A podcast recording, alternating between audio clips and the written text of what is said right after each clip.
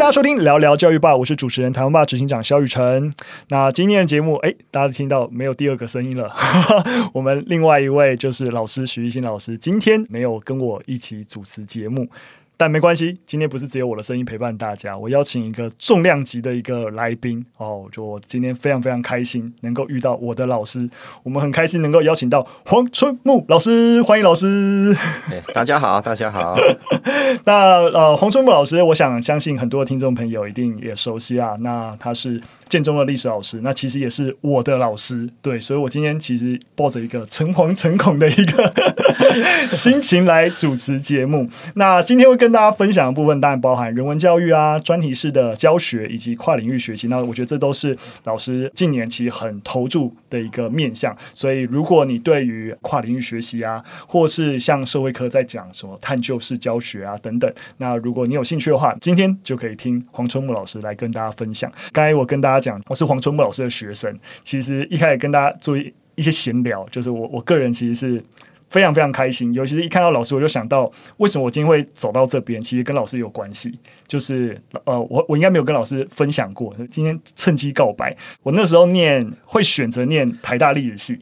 就是在高二的时候有一堂上过老师的课，然后那堂课其实老师是晚到晚进教室，因为你那那可能刚好有一些外务，所以我们在大概上课十分钟后你才进来，然后进来的时候你就先跟。我们班上同学道歉，就是说啊，你刚刚在忙什么事情？所以最近很忙。但你话锋一转，就露出了非常就是开心的笑容，然后跟大家讲说，但其实你很快乐。虽然说做很多啊、除了教学之后，还要忙很多的事情，但都是跟历史有关。然后你很喜欢历史，又觉得可以靠历史有人付我薪水，然后很开心。然后所以就觉得哇，我那时候在台下看听到老师这样讲，就觉得哇。这也是我想要的样子耶，就是我也很喜欢历史。我本来那时候在高二以前就想说，那我到底喜欢历史到底要干嘛？也不知道，就觉得诶，那最起码能够变得像老师一样，就觉得蛮好的。所以几乎是在那堂课结束以后。然后我就很立定志向说，那不然我要当个历史老师。对，那时候想说，第一志愿是先选师大历史，后来发现，哎，其实台大历史也有教育学程，然后分数考得上，我就去台大历史。对，所以就是你知道，呃，大家就听我告白一下，就是我今天会走上历史的教学啊，甚至你知道，那个那个那个很关键，一开始的第一步，其实就是受到老师一个一个这样的分享启发。对，谢谢老师，谢谢。讲听到雨辰讲到这些过去的故事哈，我觉得也是。哎，感触很多啦哈，因为其实呃，真的想要念历史系的学生，其实真的是不多，嗯，啊，真的不多，尤其是在在建中，对，因为在建中多数真的真的是理组会霸凌文组，我说会霸凌是那种氛围，就是说你怎么会念文组？是是，呃，说实在，大概差不多四十年前我念建中的时候，其实氛围就是这样子，呃，有时候也不是学校故意的，或者是同学故意的啦，哈，而是说你真的人数。悬殊对，好，然后学校的资源大部分也都是，呃，有意无意间就会到那个理理组去的，啊，所以文组相相对来讲那个资源是比较少。建中一个年级大概有二十多个班级，文组只有四个，我那一届就只有四个班级而已，其他全部都是。那时候大概超过三十个班，然后四四个班四个班文组，大概是这样，一直差不多都是这样比例。嗯，那现在二十现在在二十七个班，也大概是两班三班，两班三班。对，所以其实我那时候念书的时候三十几。三十出头的班级，嗯、然后我们呃高二的时候其实只有两个班，嗯，高三变四个班，最多就这样子，嗯，所以其实确实那个人数是比较少，然后真的要在念历史系的就更少，真的，然后又想要当老师的那就更少了，所以这些都是学校里面的异类。真的，而且真的，呃，我跟老师的缘分还不止这样，因为后来我第一年教书在景美女中，然后我今年第一年教书的学生，其中有一个孩子就是我们洪春宝老师的女儿，对我就是哇，我那时候知道哇，原来他爸爸就是黄春木老师，我觉得哇，这个缘分实在是是是太奇妙了，是是就是我的历史老师教我历史，我在教他女儿历史，就哇。对，没错，真的真的哇，缘分真的很深。对，当下知道的时候就哇，起鸡皮疙瘩。好啦，就是不让听众朋友再听我们闲聊了，嗯、就是我们进入今天的一个正题。毕竟找黄老师来，就是希望说能够对于啊专题式学习，我们能够多一点的了解。所以，我们啊进入第一篇文章，就想要跟大家先稍微了解一下，到底什么是专题式学习。那专题式学习，可能大家先有呃先跟大家讲，可能有误会啊，就是因为过去我们就有所谓的做专题这个做法。这这个做法。但是做专题跟所谓的专题式学习是不一样的哦。前面做专题啊，指的是就是说啊，把你本来已经学到的东西啊、内容啊，然后在一个特定学科的一个基础底下，然后做成一件事情。它运用的是你已知的能力。但专题式学习是反过来的，通常这时间很长，而且比较强调是你过程当中持续的学习，所以所以它通常不见得是单一学科。通常可能是跨科，那老师也希望在引导过程的时候，让学生对一个有挑战性的问题，那逐步逐步的去达成。通常那个结果是一开始没办法预期的，是没错。那通常所谓做专题，你大概知道说结果要到做成那个样子，那你有没有做成这样子？嗯嗯嗯，所以这是这个两个概念是有差，所以先先跟大家稍微解释一下。所以这边就大家可以大概理解啊，所谓专题式的学习，那它基本上是一种是一种教学方式啊，希望说学生能够透过主动参与这个真实的世界，然后选择一个对自己有意义的一个题目，然后在过程当中去学习他没有的知识啊、技能，然后最终啊有一个解决方案。其实像像我刚才一开始在跟老师分享，我后来当老师卖用创业，我就觉得我一直在做。专题式学习，哎，是没错，真的没错。这把创业当做是一个题目，我要解决一个题目，那我过程当中欠缺什么就去学，就去学。其实真的真的就是这个历程。是，那当然啦，通常这种专题式学习，我觉得落实在学校场域，评量就是一个很重要的问题。就是，哎，你做一个，你你做专题，然后结果有没有达成，那我就可以评分嘛。但专题是学习，竟然重点是这个过程，我们到底要怎么评量呢？其实老师刚好最近。有一本新书了哦，一开始好像叫打书，就是这本书就是专题探究教学力。这本书里面其实就提到了两个设计评量的原则，包括逆向设计还有评量级学习。那我想就麻烦老师来帮我们稍微介绍一下专题式学习要怎么评量好了，这两个方法是什么意思？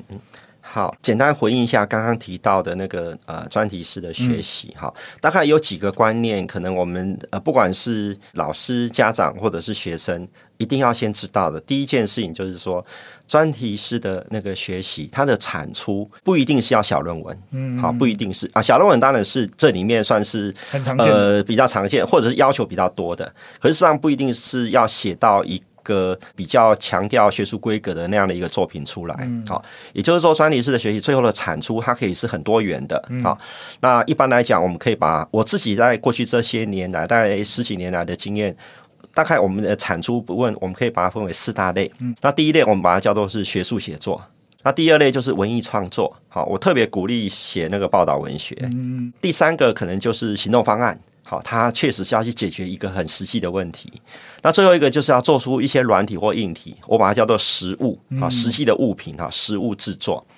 所以大致来讲，就是专利式的学习这个过程，它最后有四种产出。嗯，那哪一种比较适合学生自己？其实我觉得要看每个人自己的优势的能力在哪里，然后。拜托拜托，老师们或者或者是家长，不要强迫学生就只呃，不要强迫孩子只能写小论文。嗯、对，因为这样的话，其实我觉得对至少在这个时间点上，专长不在写学术写作的学生来讲，呃，可能我觉得说呃，让他们有比较多的呃机会去探索，我觉得是比较好的。这第一个。那第二个就是说，专题式的学习，它的重点，我个人认为解决问题当然很重要，可是我们会更关心的是学生如何在。这个整个过程去发现问题跟界定问题，嗯，因为过去这些年，我在指导学生呃相关的那个专题式的这样的一个探究的过程中，很多学生的那个解决问题好像有做出东西来，可是你回过头去追他的那个呃问题的界定的时候，就发现说根本界定不清楚。嗯，那因为界定不清楚，用了很多很奇怪的材料，嗯，好，然后最后推出一个看起来看起来非常合理的的答案，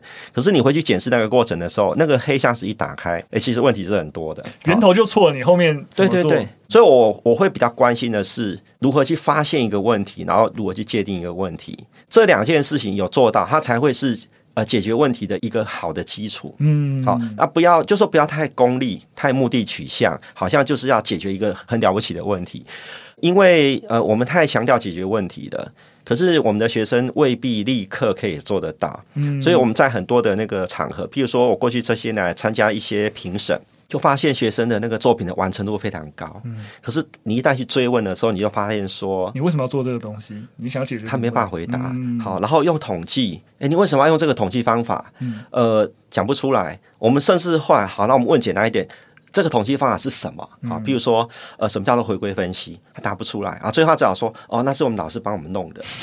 那我觉得，如果说是大人们介入太多啊，以至于他做出一个完成度很高的作品，我觉得这是没有意义的。是，没错。所以大致上，我刚刚提到两个很基本观念，第一个就是说，呃，不要不要只想。不要把它直接等于就是只有小论文一种选择，好，要回到每个学生自己的优势的强项去发挥。因为通常我们从那个多元智能的理论来看的话，当学生去发挥他的那个优势智能的时候，他自然而然会带动其他的智能一起发展。好，所以我觉得呃要让学生呃在这边有他的一个呃选择的机会。那第二件事情就是说，不要太目的取向。好，我们要可能要呃认真的去提醒学生，其实发现一个问题跟把问题界定清楚。可能比那个急着去解决问题来得好，没错，没错。那这两件事情，我觉得都很重要。那因为这两件事情，所以我们我们的评量如何去回应学生的这样一个探究的过程，基本上我个人会比较强调的不是成果的评量，嗯，而是那个过程的评量。好，然后不是一个知识的评量，而是一个能力的评量。好，比如在整个专题探究的这样的一个学习的过程，大致上有五个能力很重要。嗯，那这五个能力呢，有三个是个人的，有两个是群体的。那三个个人的话，其实就是阅读理解、批判思考跟论证写作。嗯，好，它其实就是。我们小学到国中的听说读写的一个进阶的发展，阅读理解跟批判思考，我们通常把它合并成是一个批判式的阅读，嗯，那就是原来的那个读的部分。嗯，论证写作呢，不是小论文，可是它是要有逻辑的。对，那这个部分其实就是写的进阶版，这是属于那个人的。另外有两个是属于那个呃群体的，群体的部分就是沟通表达跟团队合作。那沟通表达跟团队合作其实就是听跟说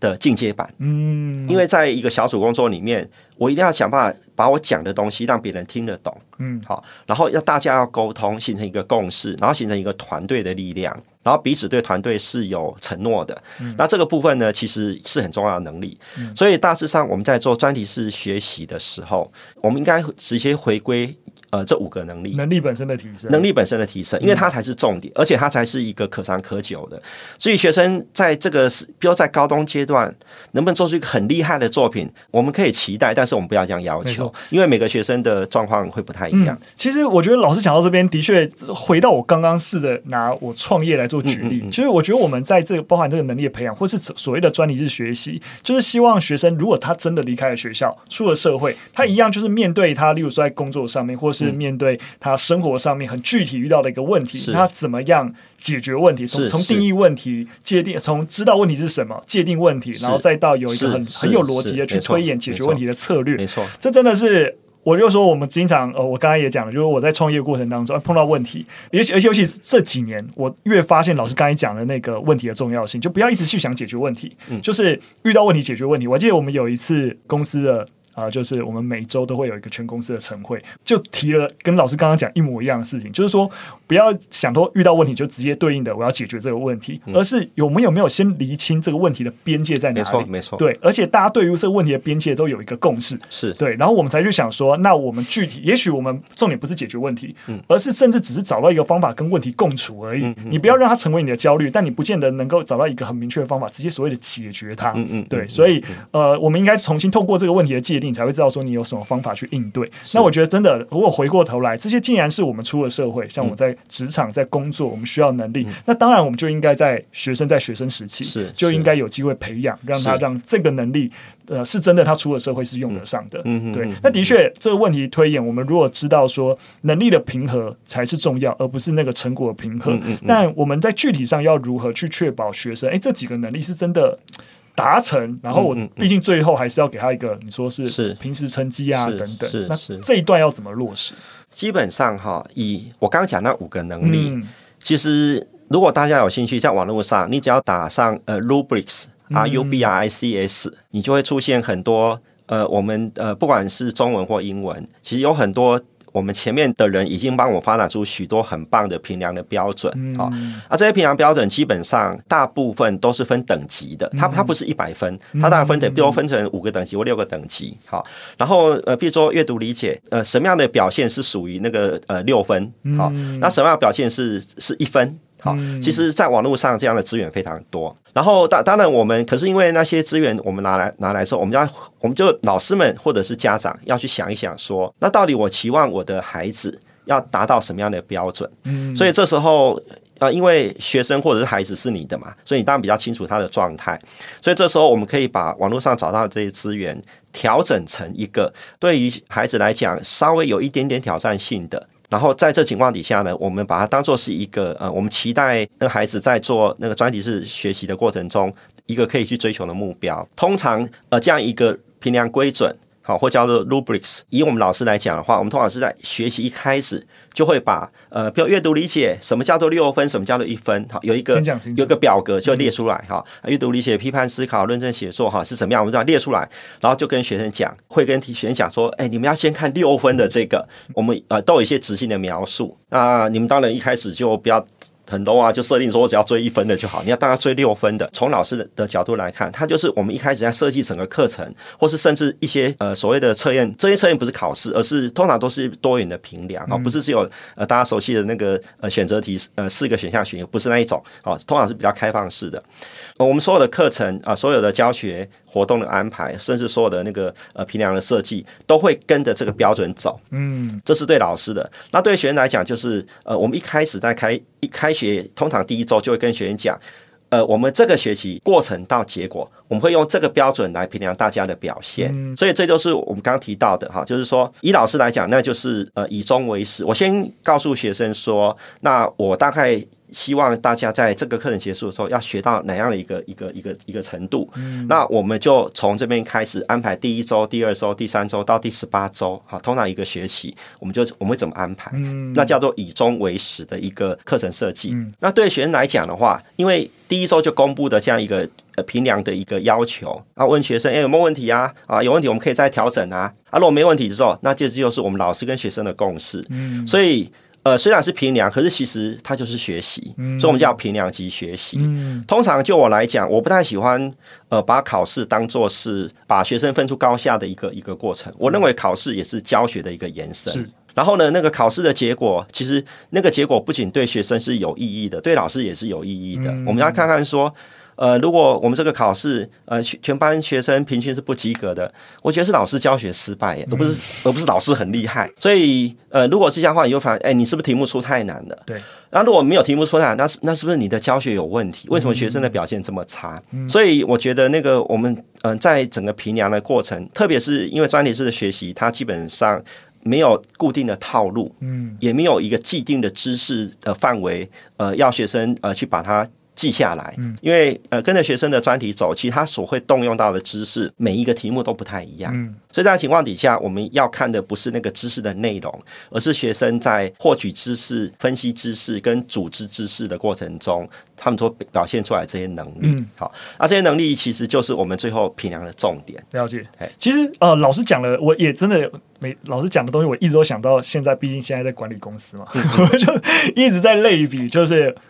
员工的平和方法其实很像诶，就是包含我们最后啊续薪前，我们当然会做每个人的能力评核。对，就是员工能力评核，当然他也当然会作为明年的续薪的标准。是，对。那那个评核其实方式也是一样，因为我们不可能真的打一个分数，所以实际上也真的像跟老师说一样，因为我们其实也是放几个区间，那每个区间其实都有一个明确的对于你那个能力的描述。那那年初的时候也会告诉你说，哎，我期待你今年一整年做到哪些事情，做成什么样子。对，尤其是我们做内容产业的，不见得是说你真的有没有完成东西，是把这个东西完成的如何，或是你在跟别人协作的时候的状态是怎么样子，可能会变成一个描述。然后再看你实际上达成的状况是如何，然后它分别都还会有自评跟他评，然后哎，我们共同讨论，哎，是你是在这个 class 是 OK 的，对，你也你也觉得没错，我在这个 class，那我下一个明年度我可能可以再往下一个 class 去去去挑战之类的，我觉得很像哎。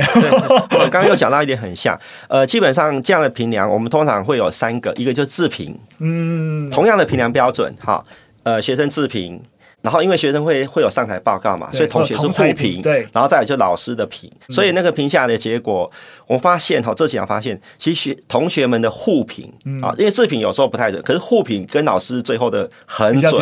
很准，就是说，所以其实大家标准其实是可以抓得到，可以抓得到的，没错，没错，没错，蛮酷的。好，当然，如果说大家一样，就是说，我觉得整个专题式的学习，我觉得相信对于很多的教育工作者来说，都是一定还是偏陌生，虽然知道。这几年开始在在谈论。对，那我们也知道在教学现场会遇到一些具体的问题。我们下一篇新闻其实就是跟大家聊一下，尤其是在社会领域，我们在谈探究与实作，尤其 Emma 课纲以后，那的确在实作上面遇到了一些呃困境。那我们提出来跟大家讨论一下。那其实例如说啊，在二零一九年，其实在啊、就是政府其实针对社会领域的探究与实作有一些指引，例如说有提供了一些这个课程怎么样实作一些明确的规范。那也有一些检核的委员，当各个学校告诉啊、就是政府说，哎呀，你你打算怎么实作的时候，这些检核委员会下来去看说，哎，是不是合宜的这样的课程编排？但是实际上面，这些检核委员只能够看到一些很表象，例如说课程的一些教学规划表，但对于整体，例如说一到三年级整体的一个课程图像，那学校如何排课，那学生本身的一个选习的状况是如何，是指定一定要就是你知道自由选修呢，还是是必修等等，其实都不是非常的清楚，所以在呃实际上面在师作过程当中，就会有一些理想跟实务上面的落差。那举例而言，就会发现就是说，例如说多数学校都分科规划嘛，就公民就公民课，对，历史就历史课，对，而且又规范学生一定要休息，所以学生就有可能怎么样，在同一个学期就得要休息三门探究与实作课程，也就是说，他一个学期要产出三份的实作成果。那实质上这样的。压力就会很大。嗯，那因为呃，实物上面像我刚才说的，呃，跨科协同教学这件事情，并没有真的能够落实。对，所以这也是啊、呃，这一篇国家教育研究院的电子报的这篇文章，它其实有试着提出来的。所以我进一步当然也想要问问老师，就是我们当然知道说专题是学习呃一个好的状况，我们现在知道了，对。但到底现场距离这个目标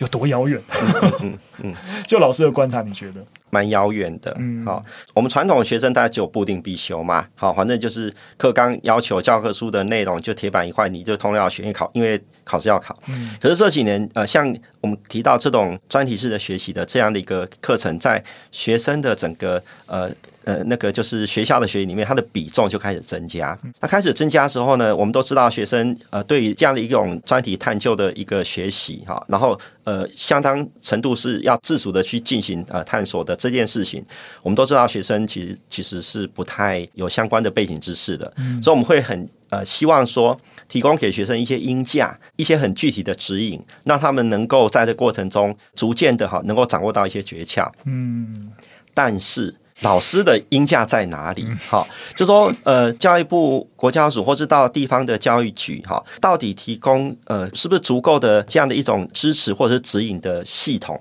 给老师们？好，在指导学生进行专利式学习的过程中，让老师能够有一些比较好的一个一个条件去进行这样的课程。那事实上这些年来，呃，从国家署到那个呃县市的地方教育局，所以花了很多事情来来提供老师这样的一个协助。可这种协助。说实在的啦，通常就是把老师调训，好，或者是老师自己去报名参加研习，然后这研习呃，其实就反正就会有一一些有经验的老师，或者是呃呃，特别是一些教授。呃，他来跟大家讲哈，啊，这个要怎么进行？然后那通常如果他是一天的研习，这样早上讲观念，下午实作。可是下午那个实作大概是两到三个小时。嗯，大家想想看哈，你有没有办法在两三个小时里面设计出一门课程出来？那是不可能的事情。你能够设计出一个单元，事实上也不可能。嗯，所以大致上都是做一些比较，可能是呃呃讲师提供了一些类似组装的东西，那老师们就尝试的去去去试试看。嗯，那做出来的东西呢，回到学校去能不能？用呃，这中间有很大的落差，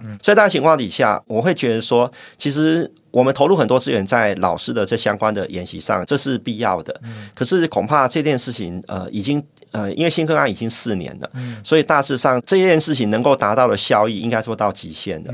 恐怕接下来是不是应该是教育行政主管机关要找一些有经验的老师到学校去？实际就每个老师的课程的设计，直接就是量身打造的那个建议。嗯，好，然后恐怕这个可能要若干次去协助老师去做一些修改。那在这情况底下，那个我们才有可能避开，比如我就是审课纲纸面资料的的审查，那是没有办法进入到很细微的细细致的那个面向上去的。然后你把老师们找去研习，其实最后都是谈一些大观念、大原则。嗯，那。通常来讲，我们有些老师已经断了两年两次以上了哈。嗯、其实呃，其实他们现在需要恐怕是针对他的那个课程，尤其是呃他的学生，比如呃这个学校的学生跟另外一个学校的学生，其实主客观条件是不一样的。对所以，在情况底下，呃，我在这个学校教书，我到底要设计出一个什么样的课程，对学生是真的能够帮得上忙的。嗯、好，然后那个指引效果是比较好的。这中间都需要那个我们叫做入校协作，嗯，好，协助老。呃，老师去做一个在地化的一种那个课程的转化跟实践，那这个东西已经跟原来的那一种原则式的哈，呃，已经是不一样的。了。那我会觉得这个部分恐怕是呃一一二学年度以后，恐怕这才是一个关键。是。其实老师现在讲的东西，我真的直接都会对标的。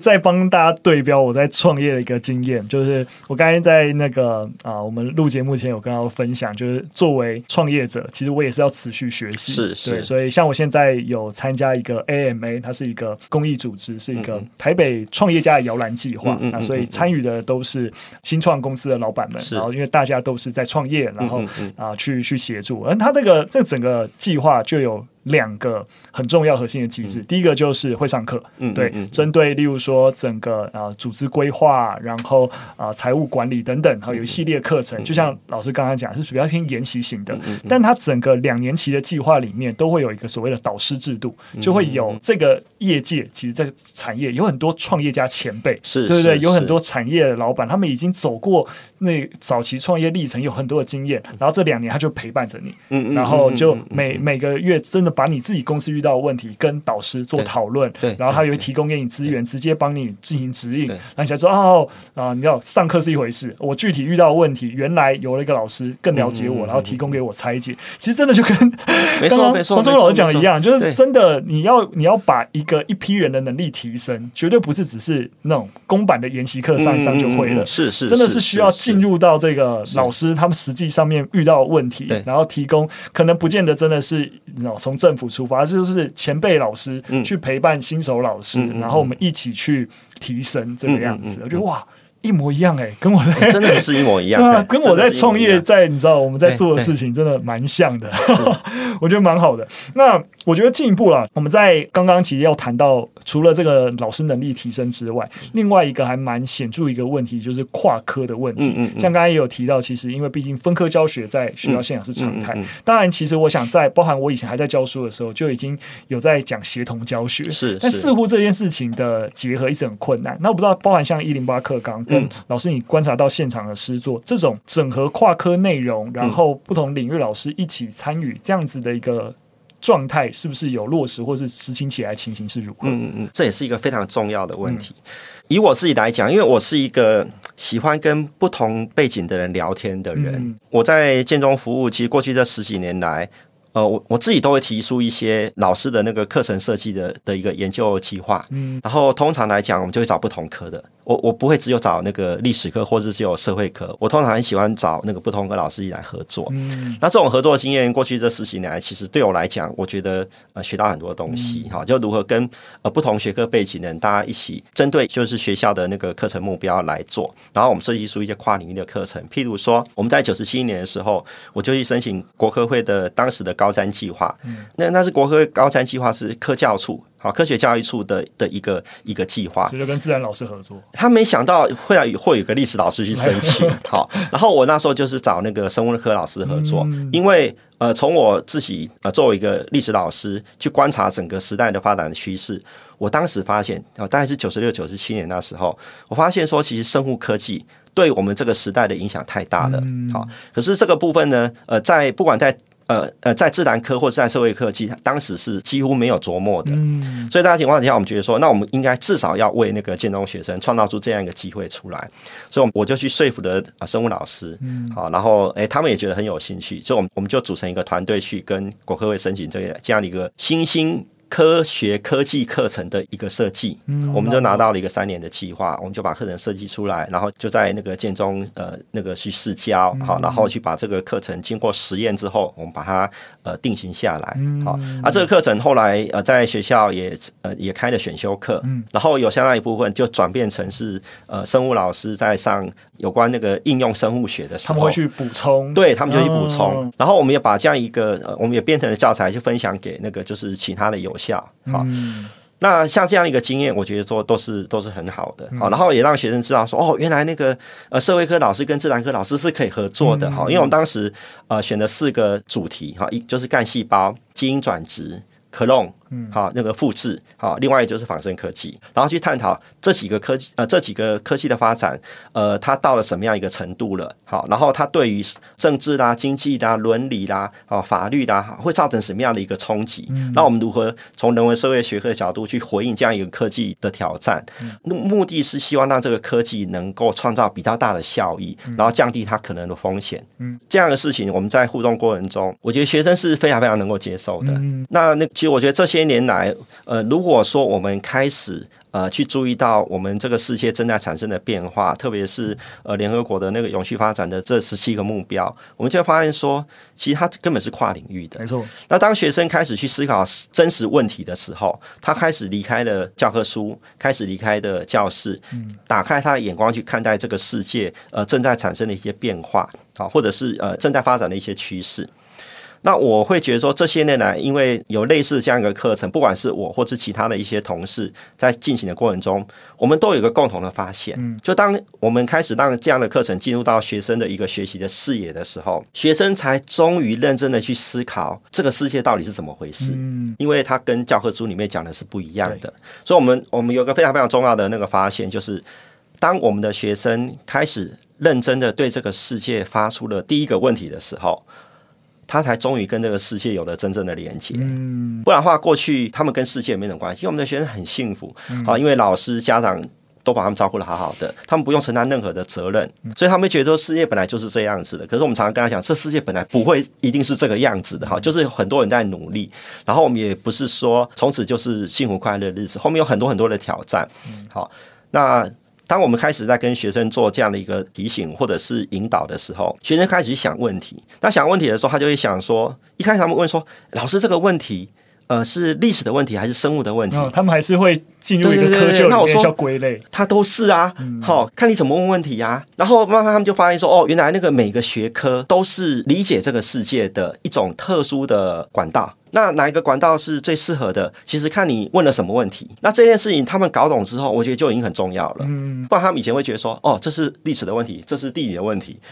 谁规定是这样子的？所以他们的想象力丰富之后，其实他们也有机会开始去打破那个学科的界限，嗯，重新去组装自己的知识的内涵。嗯，那我觉得这件事情在高中启动，我觉得也不算也不算太早。我觉得早就应该开始了。是是是，没错。其实像老师讲的部分，其实我觉得包含像我们最一开始聊专利式学习，我就一直想到，其实，在小学，像有有一个非营利组织 DFC，它其实就是呃，在在小学阶段去带领孩子去解决他们生活上面的问题。对，其实这也是一种专利式学习的一个过程，我觉得蛮好的。我老师讲到这部分，我自己啊脑袋里面想到一些一些反馈。第一个就其实台湾吧，我们目前正在做一个新的 project，其实就是性教育。对，我们其实也是意识到，其实性教育过去都被停在，例如说健康教育，然后或是用一个很卫教的方式解决。但是，包含像联合国在二零一八年，皆是在谈整个全球范围性教育，就认为说，我们应该要用人权的角度来谈性教育，因为性跟你如果只谈卫教，你会剥离那个性之于这整个世界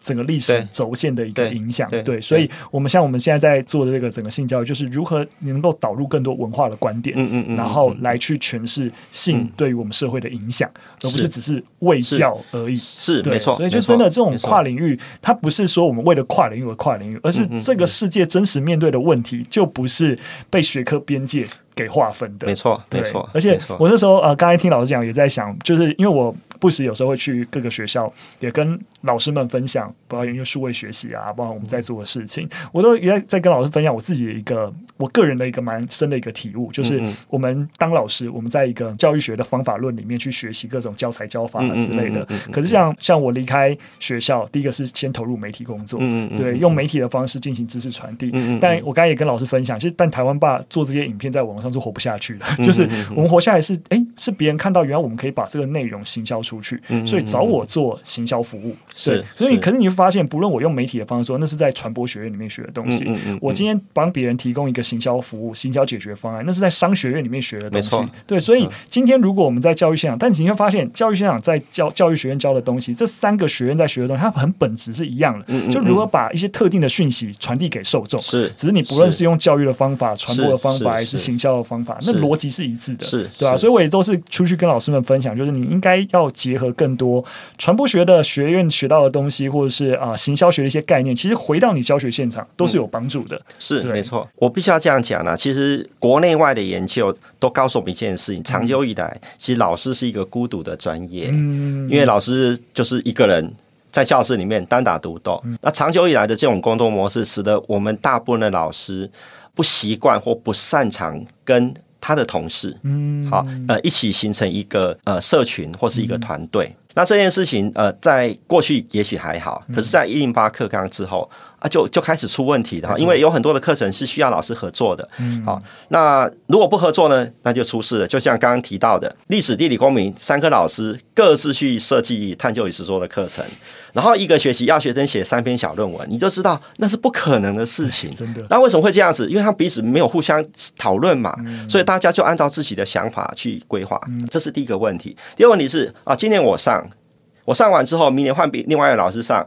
那是你家的事情，你自个去想办法吧。嗯、那个知识是不能够传递跟累积的，嗯、所以那个每个老师自己搞一套。嗯、所以那个前面的前面呃跑第一棒老师跟跑第二棒老师，那个那个经验是没有分享的。嗯、那这这是第二个问题。那不管是哪一个问题，我觉得都很严重。好，那如果说我们呃是一个比较团队或社群的概念，我们学生是同一批人嘛，嗯、那我们三个老师应该大家讨论一下如何相辅相成嘛，好，而不是各各自为政嘛。我们老师又不是只有今年当老师，我们我们要当很多年老师嘛，所以那个前面的老师的经验，其实你可以分享给后面的人。好，可是问题是为什么没分享？因为他又没有跟我要。那像我是很厚脸皮，觉得自己很厉害，所以老师们会想很多，真的，嘿，所以他就会变成说，你没开口要，我为什么要主动给你？好，不是我不愿意，而是因为我我会怕被人家讲闲话，好像你比较厉害，对对对，好，所以我觉得这件事情，呃。不管怎么样，就是就会涉及到说，我们在学校里面如何让单打独斗的老师形成一个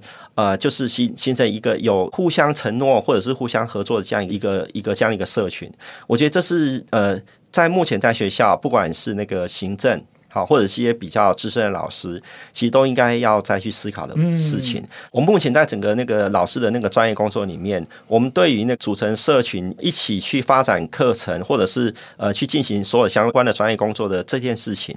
其实都是道德劝说，嗯，好，然后呃完全没有任何一个具体的指引。所以在这样情况底下，就会变成说，呃，在学校每个每个学校的状况落差非常的大。没错，这也是我过去去呃，我服务过三间学校，我就发现。真的每个学校就是，尤其是不是说学校，就是那个科每个科的风气也都不太一样。对对对，像我在集美的时候，那时候有邓行平老师，嗯，然后他就因为相对来说就是一个比较资深老师，所以他在我们历史科里面就是真的就会扮演提携后辈的角色，然后那整个课凝聚力就很强。是对，而且而且我也发现，像我还是实习老师的时候，哎，真的是备受宠爱，就是你要去观课啊，或者是老师也都其他老师也比较愿意提供你资源，但这个身份从我实习老师一转身成正式老师的时候，哎，那个要去观课或者了解其他老师的作业，都变得很很不敢，或是这样是不是在偷人家的东西？没错，就是对对对，就是老师刚才讲，真的是一拉回我在还在不同学校教教学的时候一些经验，所以的确这个问题的解决方法，真的就跟老师说的一样。其实有时候主管机关不见得真的需要做到什么，而是即使提供一个指引，都让。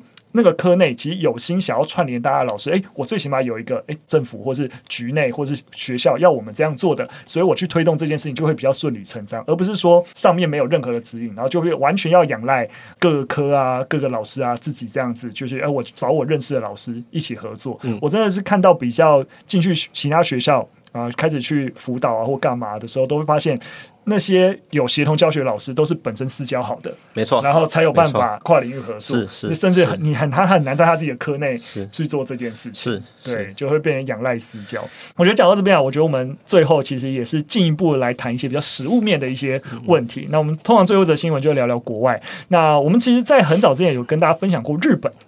日本的一个历史教学，后来有做一个修改，也变成是一个所谓的综合历史综合科目。嗯，那它就是我们过去跟大家分享的事情，是他们撇除掉像台湾会什么台湾史、中国史、世界史，那他们其实也会有所谓的世界呃史啊、日本史。那他们的所谓的历史综合科目就把这件事情打破了。对，就把世界史跟日本史是整个融合在一起。就例如说，他们会分成，例如说近代化啊、呃、国际秩序跟大众化、全球化，它分成三大部分，然后。打破我们过去的，例如说这种啊国别史的概念啊，嗯嗯、或者是那所谓的不同的时序观念去探讨，我觉得其实是一个蛮大的突破。是，对。那上次之前我们跟大家分享这件事情的时候，只有分享这个突破，但实际上面必须要说，日本做出这个改变，落实在实物的历史教学现场，的确也蛮辛苦的。嗯、对。那具体的辛苦，当然就是呃很核心，就是老师的负担变得很重。对。那老师的负担从本来啊、呃，你知道，就是教学目标很明确。变成现在的学习目标跟方法变得很很多元了，没错。比如说，在新的综合科目里面，开始要要求，就是说，哎，老师能不能从刚才讲的三个不同的近代史啊、全球化的角度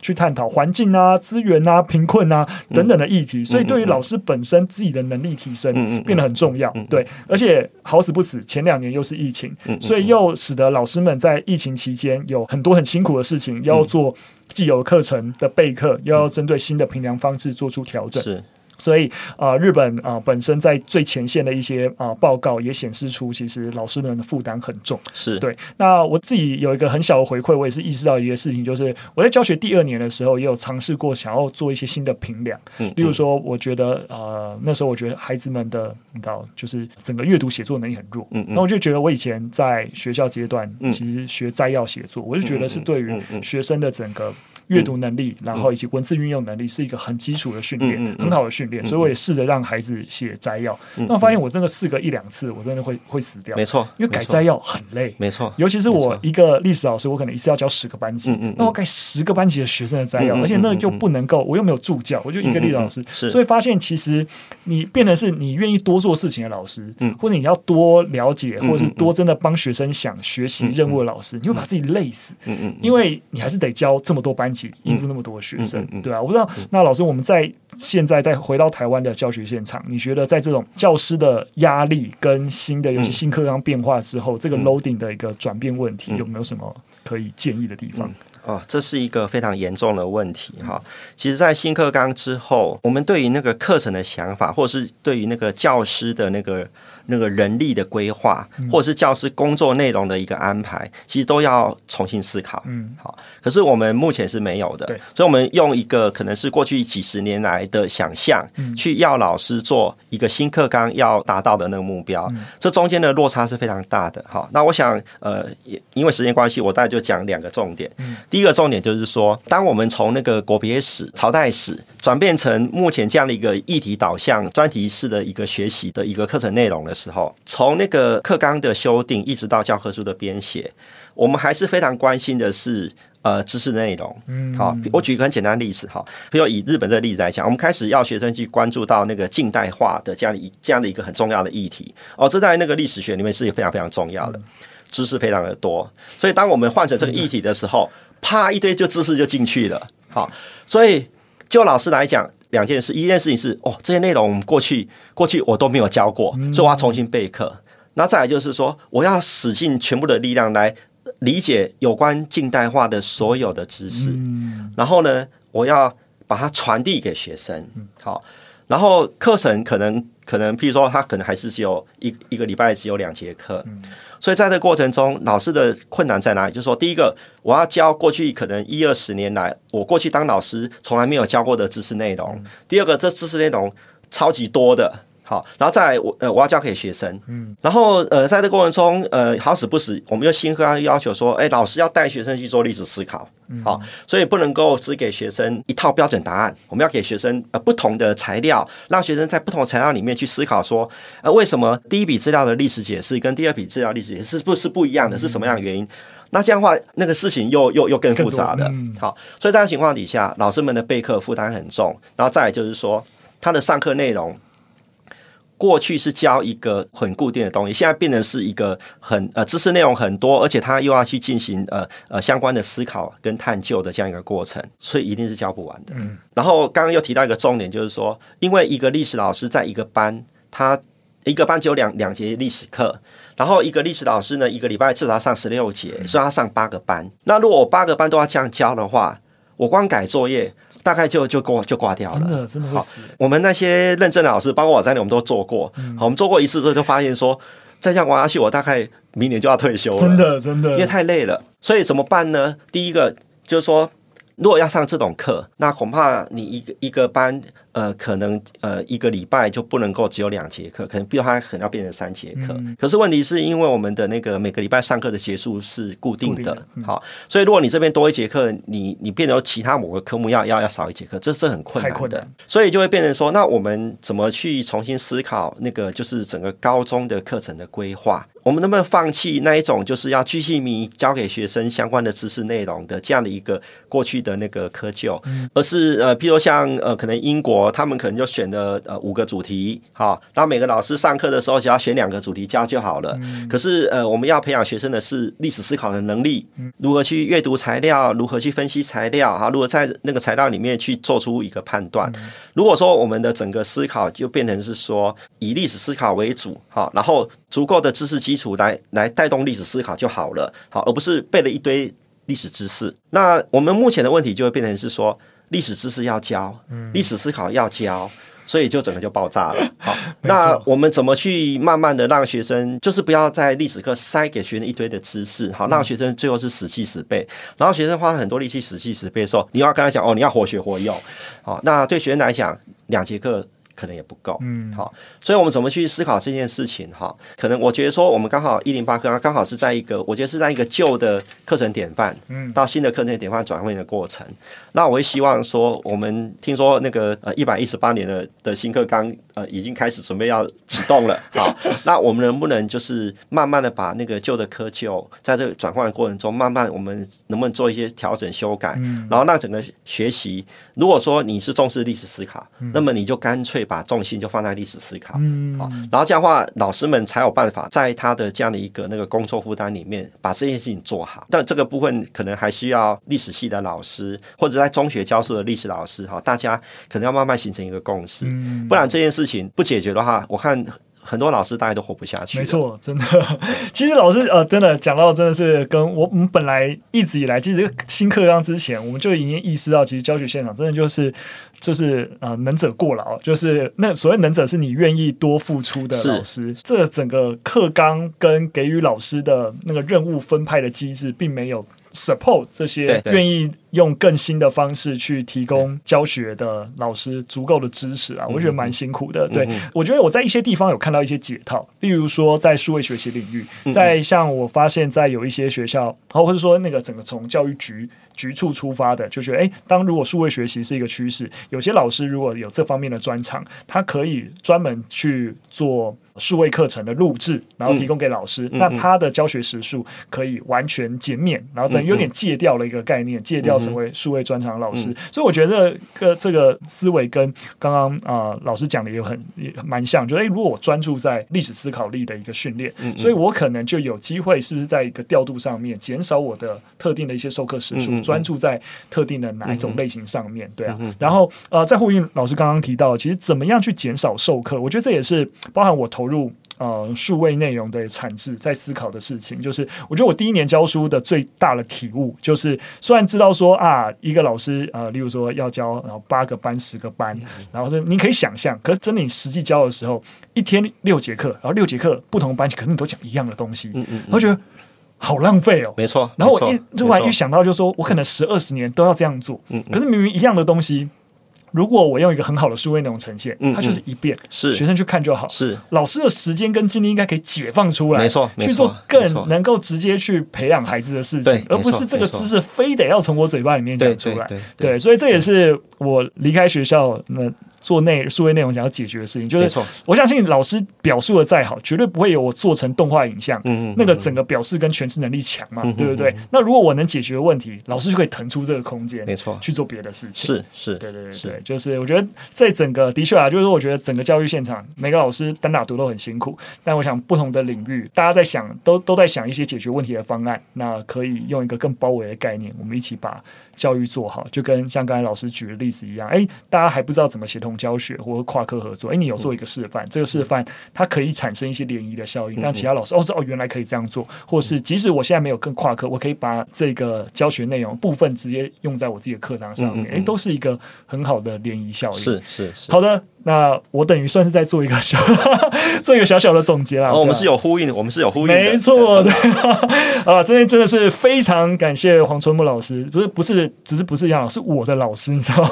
一起能够从当老师的学生到现在我们坐在这边，然后跟老师一起聊教育，我觉得哇，真的是一个我自己觉得很开心啦。对，那也希望今天的分享对大家能够有帮助。那当然最后啊，其实老师最近就是出一本新的书，专题探究的教学力。其实老师去去年就出了一本书，也是我在我今年刚好担任那个第四十四届中小学的优良读物的评选，那时候我就有就是，哎，我那时候就有跟大家分享，就是我做专题研究，学会独立思考。那本书是去年出的，那这本书那本书是针对学生，所以如果学生你自己在呃课堂上有做一些探究与实作，你不知道怎么怎么进行，那我觉得去年这本书蛮适合。那如果你是教育工作，你是老师，其实老师今年这本新书专题探究教学力，其实就是否刚刚我们谈到很多现场老师很。无助，那我觉得这本书，那老师也提供很多的一个指引。老师要不要自己稍微介绍一下这本 这本书？我想我这样子，我怕我没有办法讲到精髓。哦，没有啦，呃，其实会写这本书是就是因为，我们发现其实我们现场有很多很认真的老师，是可是可是呢，呃，他没有可能没有足够的呃一些呃指引，是好。或是呃有一些呃之前可能跑了一段时间的哈这样一个经验的分享，嗯，好，那其实过去这几年也因为很多机会啊，因为我现在自己是呃台北市中小学的那个特聘教师，嗯，所以就像你刚刚讲的，我其实有部分时间是没有上课的，好，但是呃有义务要去协助其他的有效，但主要就是做这件事情，好，可是问题是我再怎么跑也只也跑不了几个学校，好，所以我才会想到说，哎，恐怕。呃，把它写成文字，那透过呃出版跟传播的这样一个一个途径，或许可以呃帮到更多的呃想要在这件事情上哈有有有所突破的一些我们的呃老师同侪，好，所以会有写这本书。那这本书呃，我比较承认写的有点硬啊，因为是写给老师的，所以前面大概有一些。主要都是一些观念的重新的一个沟通，好，因为有些观念真的要改变。那后面大概就是说，当你要进行呃那个指导学生去做那个呃那个专题探究这样的工作的时候，啊，大概有哪些的诀窍，好，是可以那个是可以去做思考的。那前面的话，我想比较重要应该是说，我们目前的呃上课的方式，我觉得我们要重新用一个新的眼光来看待我们的学生。其实我们的学生没有我们想象这么 low，真的真的。好，我们常常讲说我们现在学生怎么程度很差，我不认为，真的好，我就不认为。啊，即使你从那个认知心理学的的角度来看的话，我们的学生大概在十五岁以后，其实他们都已经可以进行抽象思考了。只要他的心智正常的话，他都可以进行抽象思考。所以，我们如果继续教学生那些死记死背的东西，我觉得，我觉得是在伤害民族幼苗。好，所以我们应该要呃开始呃引导学生去做思考。可是，我常常听到很多老师说，我的学生程度不好，他没办法思考，所以我只要教学生知识就好了。我从来不认为我们的学生。呃，只有两种，一种是会思考，一种不会思考。我觉得那就是零跟一百两个端点在选择。嗯，好，那我会觉得说，我们的学生是有比较会思考跟比较不会思考的，他不是零和一百，是零到一百。嗯，好，所以有不同的呃状况的学生，而且我也不认为那个呃所谓的社区高中，就学生的思考力都会都很不行。我自己在过去这些年来在做一些呃评审活动的时候。常常有很多社区高中的学生的表现让我非常的惊讶，我甚至会说，恐怕我的一半以上的学生都不如这样的一个表现。嗯，所以我觉得那个关键恐怕是老师要用一个新的眼光来看待我们的学生，然后那个呃用一些呃用新的眼光来看待我们呃传递的知识，好，或者是我们的教学的重点。好，然后第二件事情就是，我们每一门课程，其实在学校的每一门课程都跟别的课程是有关系的。所以老师们在设计课程的时候，不要想从零开始，因为我们的学生进教室的时候，他不是白纸一张，他通常学过一些东西。譬如说，以专题探究来看的话，他要读材料，读材料涉及到阅读理解跟批判思考，那个在语文课就学过啦。所以有些东西你可以在语文课的基础之上再往上跑。好，譬如说学生写摘要的能力这件事。事情你不需要从头开始教，嗯、但是你可以 review 帮学生 review，嗯、好啊，跟学生讲说，哦，这就是你们在国文课学过的东西，那我们现在要在那边要用上，嗯、好，那学生可能需要这样的提醒，但是学生不需要从头开始教，嗯、所以我觉得重点就是说，哎，老师要对我们的学生有新的那个理解。好，第第二就是说，老师们要开始打开你的感知能力，去认识我的学校的其他的同事们到底在教什么，嗯、好，然后我这个课程。是跑第一棒，还是跑第二棒，还是跑最后一棒？呃，当你的课程是在不同的一个一个一个序列的时候，其实你对发挥的功能是不太一样的。嗯、不要想说我就是要从零开始。嗯、那如果就那个指导学生的呃，就是这本书的后半段主要是呃一些指导学生的一些诀窍的话，那我们要知道说我们现在学生的学习特性，所以我们可能有一些呃材料的提供，或者是一些呃探究程序的指引，难易度的拿捏。好，因为我们常常会，我个人啊常常会，因为我自己在建中教书，在建中教书有个原则。对，就是很多学校老师会跟你讲说啊，只有你们只有你们建中可以做好。可是我觉得哈，我过去这几年来，呃，在去跟很多有效互动的时候，我惊讶的很惊讶，发现是我们有很多有效的老师设计这种专题式学习的课程。教的东西比我在建中教的还要难，